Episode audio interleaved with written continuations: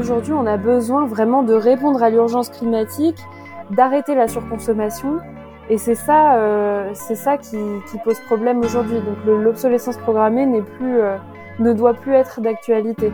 Bienvenue sur Técologie. Técologie, Kékagie. Le podcast qui tente de lier technologie et écologie, alors que tous les opposent.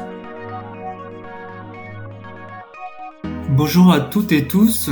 À la suite de l'instauration du délit d'obsolescence programmée dans le Code de la consommation en 2015 est née l'association HOP, Halte à l'obsolescence programmée.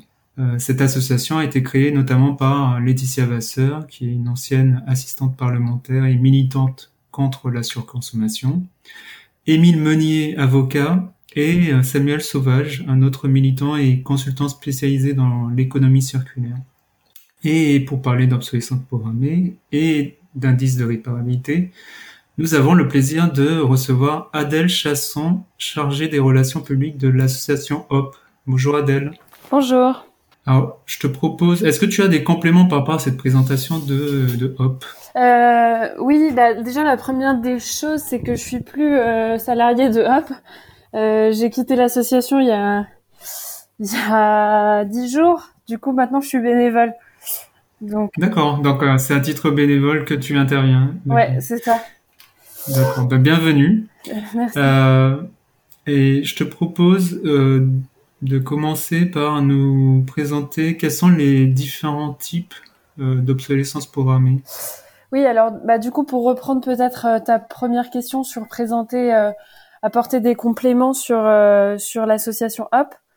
Euh, c'est une association qui a été créée en 2015 euh, dans le but de euh, fédérer le plus de citoyens possible pour influencer les lois et les, les, entreprises pour avoir des produits plus durables et réparables. donc du coup, on a trois grands piliers d'action la sensibilisation du grand public, l'influence des politiques, le plaidoyer, et, euh, et l'accompagnement des entreprises vers des modèles plus durables. Du coup, pour, les, pour compléter sur les trois types d'obsolescence, effectivement, il y a trois types principaux d'obsolescence programmée. Euh, déjà, la définition principale de l'obsolescence programmée, peut-être, elle peut être intéressante euh, à avoir en tête. Euh, l'obsolescence programmée, on la définit comme toutes les techniques qui visent délibérément euh, à réduire la durée de vie d'un produit, donc qui sont mises en œuvre par les fabricants et euh, dont l'objectif est de pousser le consommateur à un nouvel achat. En France, c'est un délit depuis 2015, depuis la loi de transition énergétique qui est, euh, passable de deux ans d'emprisonnement et de 300 000 euros d'amende, pouvant être porté jusqu'à 5% du chiffre d'affaires d'une entreprise. Donc ce délit d'obsolescence programmée est, sévèrement puni. Euh, dans l'obsolescence programmée, on retrouve trois grands types de stratégies du coup.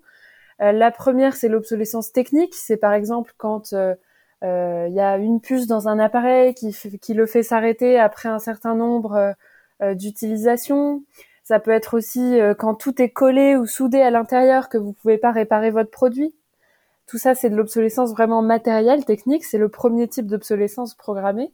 Le deuxième type, c'est l'obsolescence logicielle. Dans ce cas-là, c'est pas le matériel qui est en cause, mais c'est vraiment les mises à jour, l'aspect logiciel de votre, euh, par exemple, de votre ordinateur, de votre téléphone. Ça, c'est les produits un peu euh, phares de l'obsolescence logicielle, des problèmes d'incompatibilité de mise à jour, de ralentissement des applications, etc.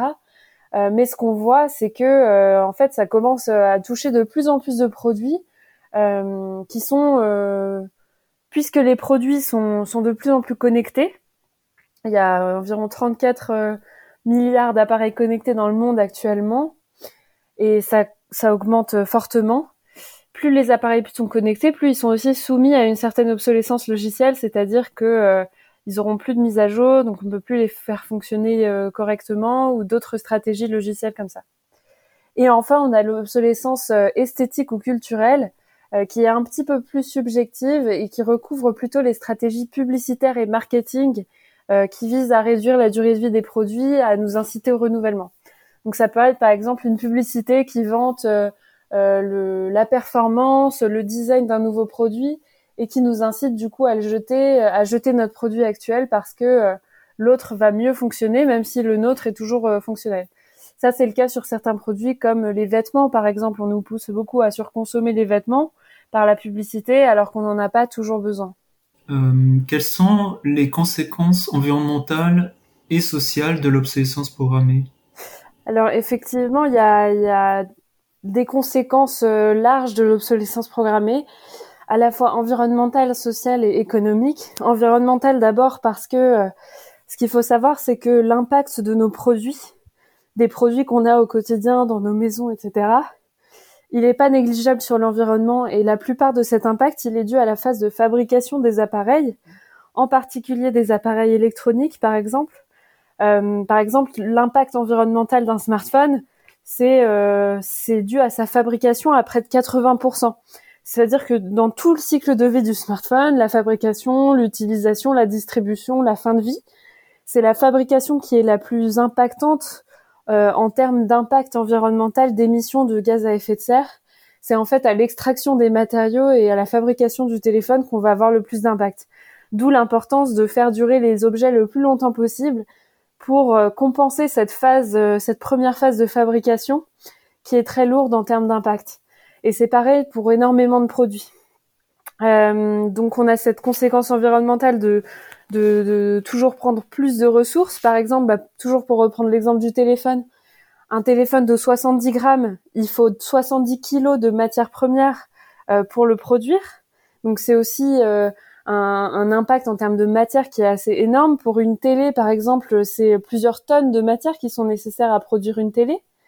Euh, donc on a des conséquences environnementales sur la pression, sur les ressources. Souvent c'est des métaux rares aussi dont on a besoin pour produire tous ces tous ces tous ces objets électroniques qu'on utilise, il y a un impact environnemental qui se situe aussi à la fin de vie puisque euh, on a du mal à, à, collecter, à recycler efficacement tous les produits qu'on utilise. Donc en fait, on va fabriquer des objets avec un impact fort, ensuite les utiliser très peu de temps, puis les jeter et ils seront euh, souvent euh, insuffisamment collectés et recyclés. Les déchets électroniques, c'est un, vrai sujet, par exemple. Euh, dans le monde, euh, il y a une augmentation constante du, volume de déchets électroniques et les Européens, par exemple, produisent chaque Européen produit 16 kilos de déchets électroniques par an par personne. Donc c'est vraiment énorme. Euh, donc il y a des conséquences environnementales à la fois sur la fabrication et la fin de vie des objets, des conséquences sociales puisque bah, d'un côté, on a les conditions de fabrication de tous ces objets dont on n'a pas forcément besoin, qui sont euh, souvent déplorables euh, et qui mènent à des conflits, par exemple sur les métaux rares dans certains pays. On a aussi euh, des problèmes sociaux dans les pays de consommation de ces produits, puisque on se rend compte que l'obsolescence programmée, en fait, elle touche avant tout les gens qui sont les moins favorisés, puisqu'ils n'ont pas forcément les moyens de se, payer des biens de meilleure qualité, plus solides. Euh, donc, euh, ce qu'on voit aussi, c'est que ça pénalise euh, en premier lieu les personnes qui, auraient le plus besoin de ces produits durables. Et puis des conséquences économiques aussi, puisque c'est la destruction de nombreux emplois, notamment dans le secteur de la réparation, qui au profit de la production de nombreux appareils neufs à l'étranger. Donc l'obsolescence programmée, elle est, elle n'est pas sans conséquences c'est pas un phénomène nouveau, pourtant euh, c'est ça qui est intéressant de voir.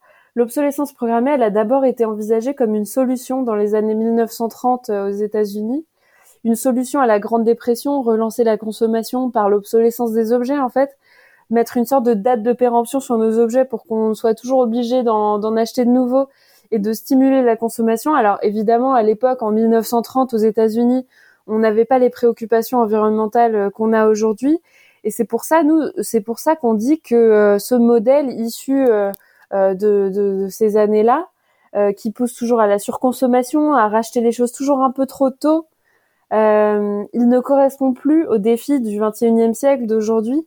Aujourd'hui, on a besoin vraiment de répondre à l'urgence climatique, d'arrêter la surconsommation, et c'est ça, euh, c'est ça qui, qui, pose problème aujourd'hui. Donc l'obsolescence programmée n'est plus ne doit plus être d'actualité. Et du, et du coup, euh, c'est intéressant tout ça, mais euh, est-ce que, euh, bon, on entend souvent parler de décroissance, euh, est-ce que, euh, est-ce que justement, pour lutter contre la surconsommation, il faut qu'on soit, qu'on aille un mode de vie amiche, entre guillemets, un mode de vie décroissant, c'est-à-dire d'arrêter de, de, de, surconsommer, de d'allonger, de, de, de réparer nos, que ce soit les équipements, les vêtements, etc. Alors mode de vie ami, je dirais, je dirais pas ça. je pense que c'est une une critique vraiment infondée puisque euh, ce qu'on prône en fait, c'est le retour du bon sens. On n'est pas dans un modèle normal actuellement, c'est-à-dire que euh, on consomme beaucoup trop, on consomme beaucoup trop d'objets qui qui servent à rien et qui nous apportent peu de bien-être finalement, notamment euh, de plus en plus de gadgets connectés. Euh, un frigo connecté, une brosse à dents connectée, est-ce que ça nous apporte vraiment euh, du, de la valeur en termes de, de qualité de vie J'en suis pas bah, Justement, certains diront oui. Certains diront oui, qu'on a besoin euh, d'avoir des choses connectées pour qu'ils soient plus efficients. Euh. donc c'est difficile de d'argumenter face à, à, des personnes qui sont un peu enfermées dans ces dans un techno-solutionnisme un peu BA, quoi. C'est ça, c'est euh, la course à l'innovation pour l'innovation, euh, en oubliant un peu du coup euh, notre qualité de vie et notre bien-être. Et nous, c'est ce qu'on ce qu'on essaye de montrer, c'est qu'on peut justement être bien et avoir du lien social et tout ça sans cette course à l'innovation permanente qui perd un peu de de son sens. Euh, et du coup, ce qu'on ce qu'on ce qu'on essaye de montrer, c'est que effectivement, une croissance euh, euh, une croissance pour la croissance à l'infini, elle n'a pas de sens et surtout, elle est destructrice face aux défis qui qui sont les nôtres. Ce qu'on peut par contre dire, c'est que il y a aussi toute toute un, une économie de la durabilité, des produits réparables, de l'usage qu'il faut soutenir et qui est vraiment, euh, qui a vraiment du potentiel. Et c'est ce qu'on essaye de montrer avec euh, notre euh, réseau d'entreprises, le club de la durabilité, où on réunit une vingtaine d'entreprises qui sont vraiment prêtes à prendre ce tournant et qui et qui montrent que c'est possible d'être une entreprise, d'avoir du succès et pourtant de s'engager dans cette économie de, de, demain des produits durables, de la réparation, de la location. Euh, et qui font déjà changer les, bouger les lignes de notre économie. Je disais en introduction que l'obsolescence programmée est un délit depuis 2015, euh, donc c'est inscrit dans la loi. Euh, comment prouver des cas euh, d'obsolescence programmée J'imagine c'est c'est pas simple du tout. Oui, euh, c'est sûr que prouver le délit d'obsolescence programmée n'est pas simple. Il y a une définition très précise dans, le code de la consommation, comme je l'ai dit dans la définition de l'obsolescence programmée. Il faut qu'il y ait deux aspects en fait, l'aspect délibéré, donc euh, réduire délibérément la durée de vie d'un produit, et l'intentionnalité, c'est-à-dire avec l'intention de pousser le consommateur à un nouvel achat. Donc c'est vrai que ces deux conditions qui qui encadrent ce délit d'obsolescence programmée et qui le rendent complexe à prouver. Euh, mais euh, ce délit n'en reste pas moins euh, fort puisque il a un, tout d'abord un aspect symbolique. ça montre que les pouvoirs publics prennent quand même au sérieux cette question de l'obsolescence programmée et la condamnent. Et ça envoie aussi un signal fort de dissuasion aux entreprises qui, qui voient bien qu'elles peuvent plus faire comme avant et que euh, on est plus vigilant à ce genre de à ce genre de d'abus. Et donc pour moi, c'était quand même une victoire d'avoir le délit d'obsolescence programmée euh, dans la loi en 2015.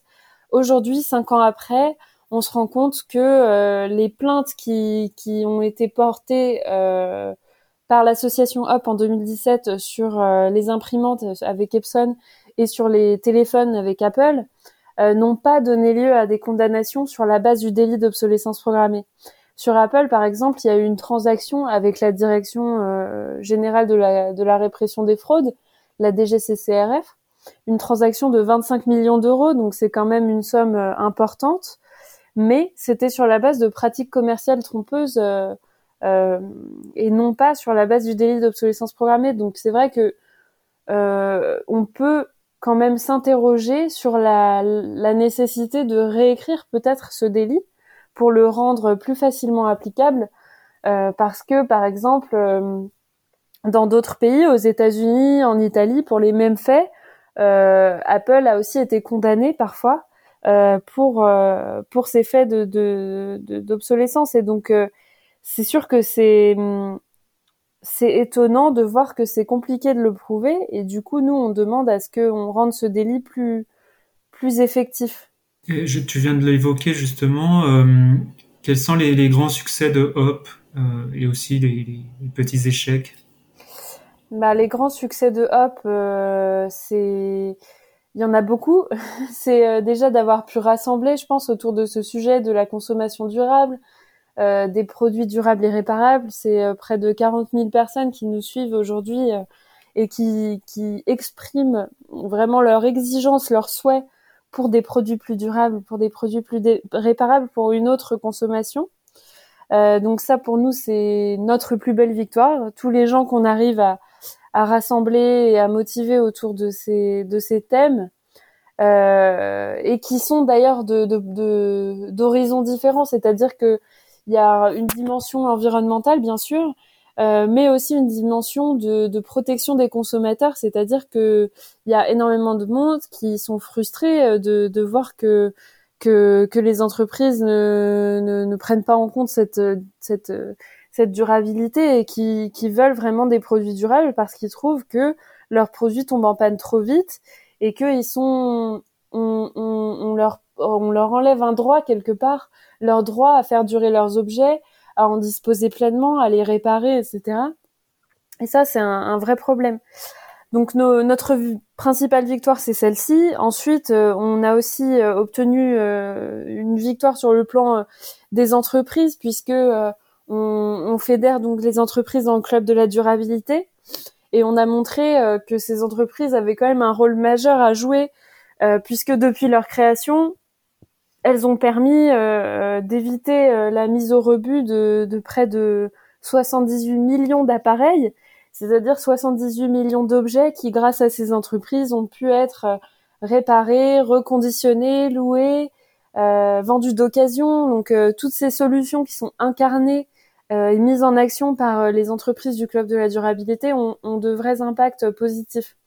Et ensuite, notre dernière victoire sur le plan plutôt du plaidoyer de l'action politique, c'est la loi anti-gaspillage, euh, qui a permis quand même de, de, mettre en place des, des, mesures importantes pour les consommateurs et pour l'environnement, euh, notamment l'indice de, de, réparabilité et de durabilité dont on va parler après, je pense, et puis aussi euh, l'interdiction de l'irréparabilité intentionnelle, c'est-à-dire que maintenant c'est interdit de mettre des produits irréparables sur le marché, euh, l'obligation de disponibilité des pièces détachées pendant cinq ans après l'achat pour certains produits comme les smartphones, les ordinateurs.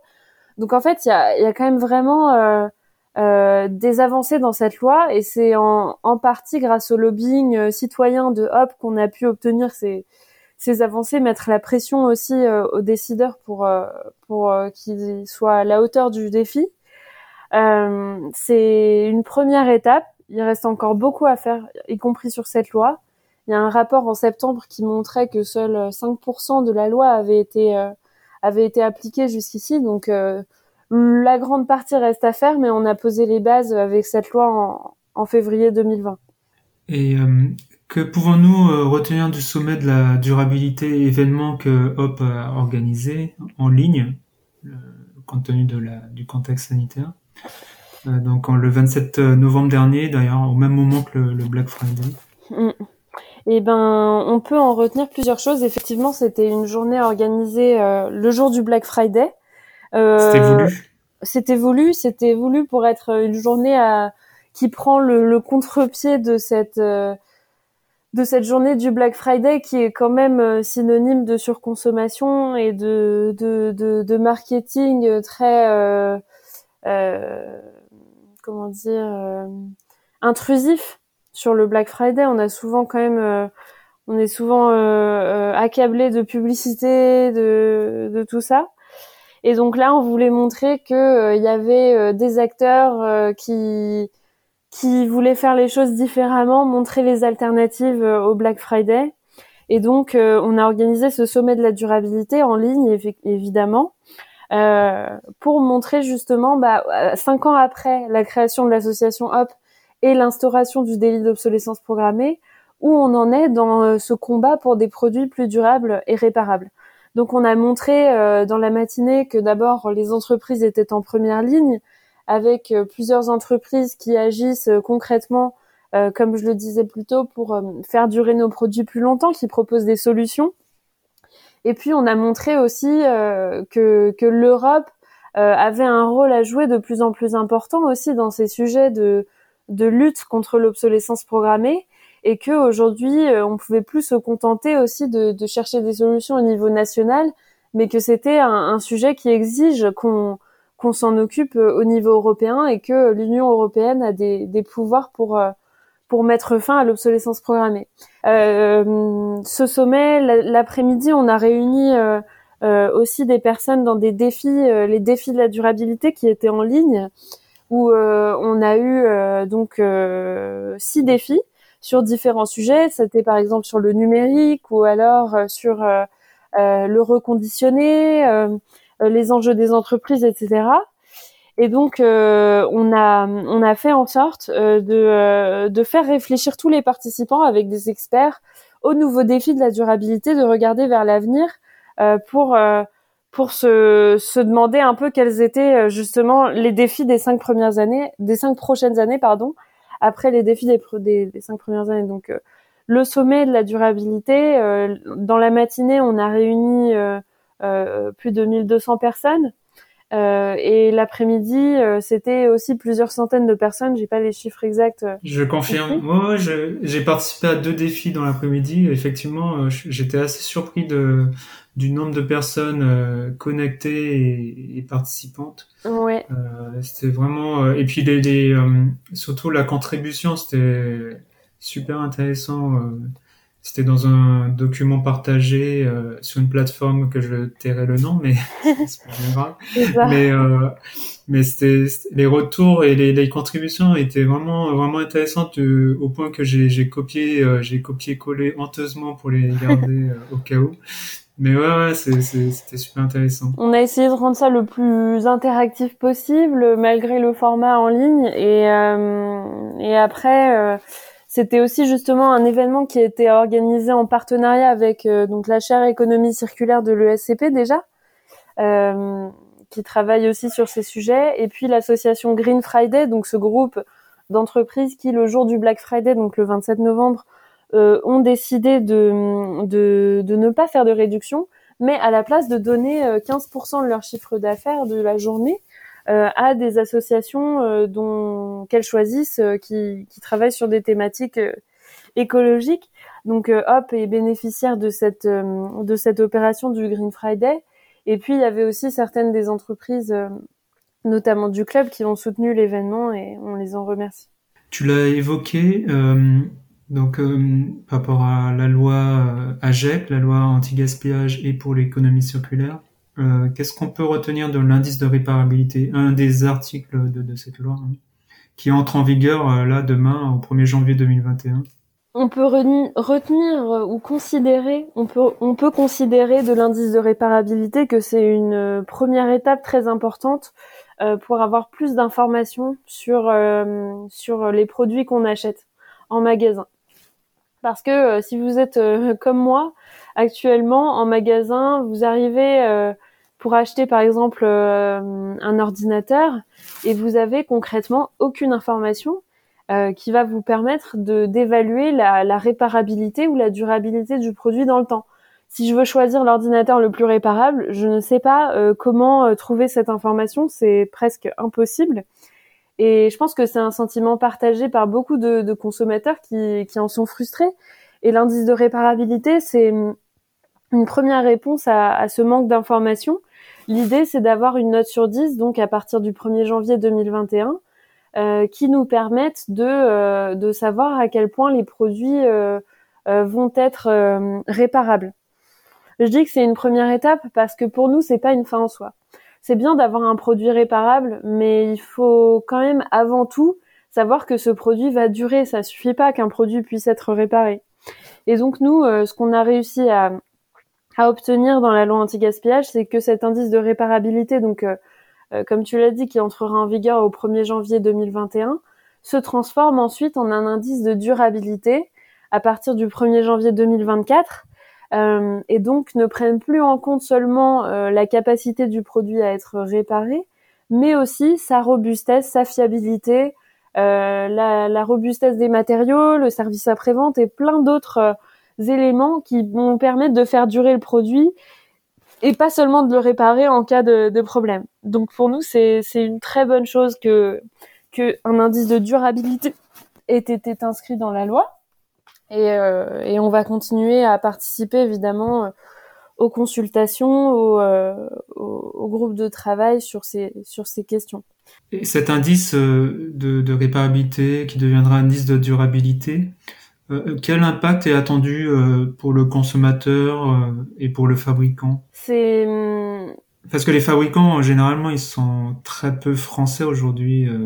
je parle des smartphones, ordinateurs, tout ça. Est-ce qu'on on peut espérer avoir un impact sur des fabricants qui sont à l'autre bout du monde? Oui. euh, bah, alors sur les consommateurs déjà, bah, ça les aidera à faire un choix plus éclairé, plus éclairé c'est-à-dire de savoir euh, quel produit va être le plus réparable au moment de l'achat.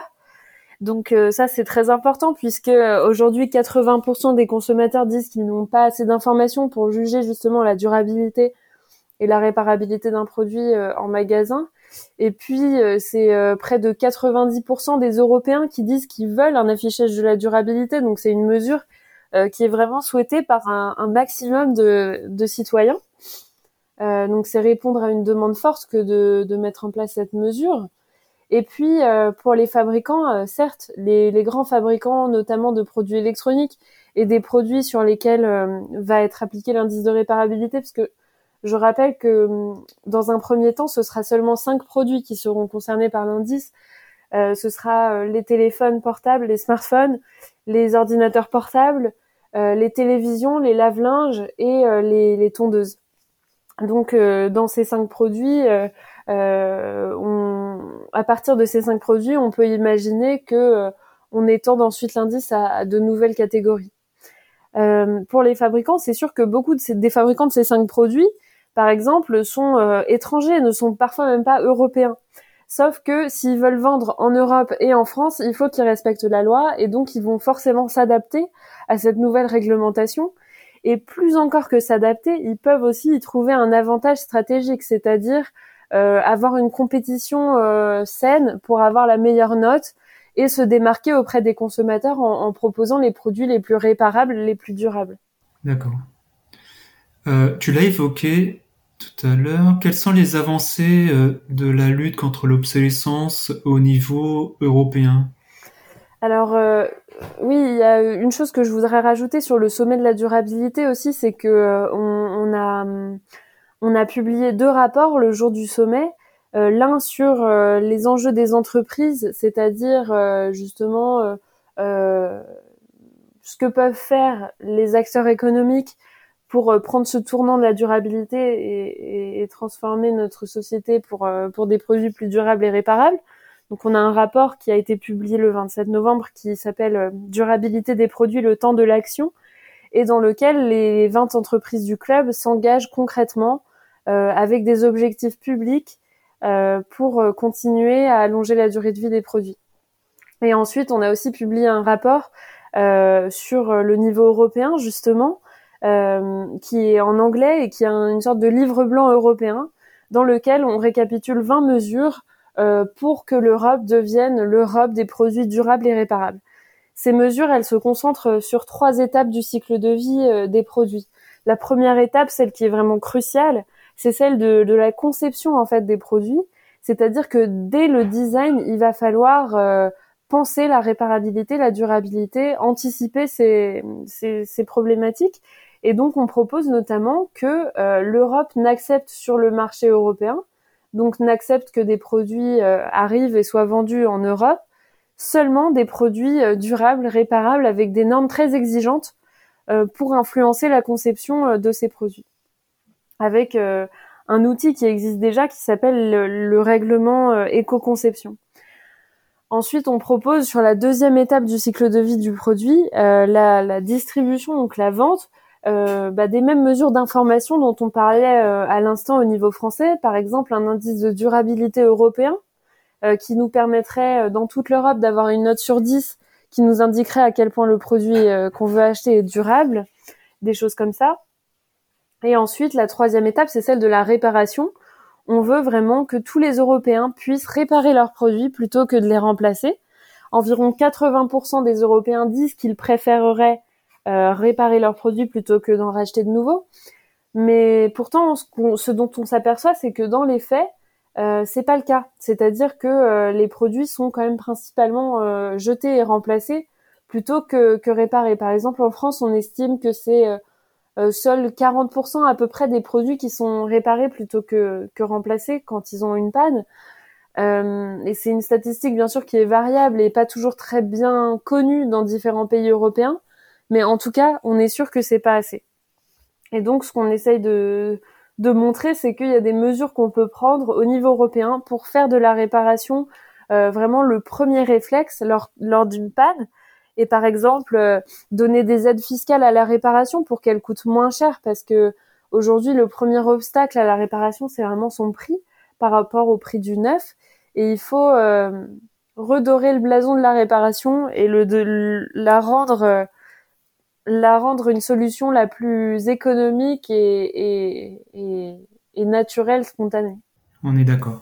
Et donc du coup, si je peux juste euh, préciser, oui, donc euh, la raison pour laquelle on publie ce livre blanc maintenant, c'est parce que euh, d'abord on a l'expérience de la loi anti-gaspillage en France dont on parlait à l'instant, qui a apporté des mesures importantes et qui nous a montré ce qui manquait et ce qui devait être mis en place au niveau européen, et aussi parce que la Commission européenne, pour la première fois en mars 2020, a parlé de durabilité des produits, euh, donc euh, en disant qu'elle voulait faire des produits durables la norme dans l'Union européenne. Donc actuellement, on attend les, les mesures de la Commission européenne. Euh, pour concrétiser ces annonces politiques. Et donc Hop a décidé de publier ce livre blanc pour donner vraiment des mesures concrètes, une base aux décideurs européens pour qu'ils puissent euh, vraiment euh, agir sur ces promesses. Euh, je te propose euh, de finir avec une dernière question. Euh, comment faire plus? Quelle réglementation de plus ajouter pour réduire l'obsolescence et, les impacts environnementaux euh, du, notamment du numérique, mais pas que. Euh, tu as parlé au niveau européen, mais qu'est-ce qu'on peut faire Enfin, quelles sont les futures actions finalement de, l'association HOP? Ce qu'on peut faire de plus, euh, notamment sur le numérique, c'est pour nous une mesure très importante. Ce serait euh, de dissocier les mises à jour de, confort et de sécurité, c'est-à-dire de faire en sorte que euh, l'utilisateur puisse sélectionner uniquement les mises à jour euh, par exemple de sécurité qui sont souvent moins lourdes que les mises à jour euh, de confort qui apportent de nouvelles fonctionnalités et donc euh, permettre d'allonger la durée de vie de son appareil sans euh, sans perdre ces mises à jour, ces fameuses mises à jour de sécurité. Donc ça, c'est une mesure pour nous qui est essentielle. On aimerait aussi qu'il y ait une garantie logicielle qui soit étendue à 8 ans, par exemple, c'est-à-dire que on vous garantit que votre euh, votre euh, produit va pouvoir euh, fonctionner avec des logiciels pendant 8 ans minimum. En fait, l'idée pour nous sur l'obsolescence logicielle, ce qu'on observe, c'est quand même que la plupart des, des, mesures des politiques publiques se concentrent toujours sur le hardware, le matériel, sur la réparabilité vraiment physique, mais oublient un peu le logiciel parce que c'est un sujet complexe qui n'est pas toujours bien compris parce que euh, c'est relativement nouveau. Et donc, euh, c'est important que les décideurs se saisissent de ce sujet du logiciel qui est responsable quand même de l'accélération de l'obsolescence de beaucoup d'objets et agissent euh, enfin là-dessus avec des mesures vraiment importantes et ambitieuses et cruciales, surtout au moment de, de la mise en place, par exemple, de la 5G qui va aussi accélérer l'obsolescence de beaucoup d'appareils. Euh, merci beaucoup Adèle pour euh, toute, euh, toute cette, toutes ces informations, tout ce partage et, et pour cette lutte avec l'association Hop. pour commenter cet épisode, si vous avez des commentaires, alors plusieurs choix, vous pouvez le, laisser un avis sur la plateforme Imago. la plateforme vidéo et podcast de la transition, euh, ou euh, sur le Slack de Técologie. Merci beaucoup. Merci Richard.